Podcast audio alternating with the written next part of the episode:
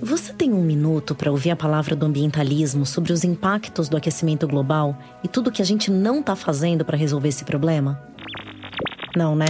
Que bom, porque eu também não aguento mais falar disso.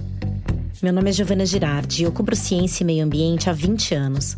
E às vezes eu sinto que eu tô enxugando gelo quando falo desse assunto. Ainda mais no Brasil atual.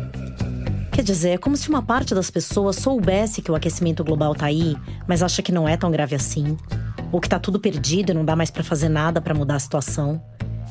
E tem aquele pessoal negacionista que acha que tudo é balela só porque ainda neva em Nova York. Bom, não custa repetir que não, não é balela. A situação do planeta tá piorando a cada ano. As ondas de calor são cada dia mais perigosas. As tempestades são mais violentas. E períodos de seca parecem mais longos e frequentes. E sim, ainda dá tempo de fazer muita coisa.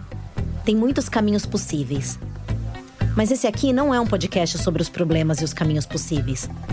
Até porque eu também tô cansada de falar disso. O que tem me tirado o sono mesmo, mais que a própria crise climática, é tentar entender por que, se tá todo mundo perdendo nessa história, a gente não tá fazendo nada ou tá fazendo muito pouco para mudar. Eu bati muita cabeça nessa pergunta até abraçar o óbvio. Não é todo mundo que tá perdendo nessa história. Tem muita gente que tá ganhando.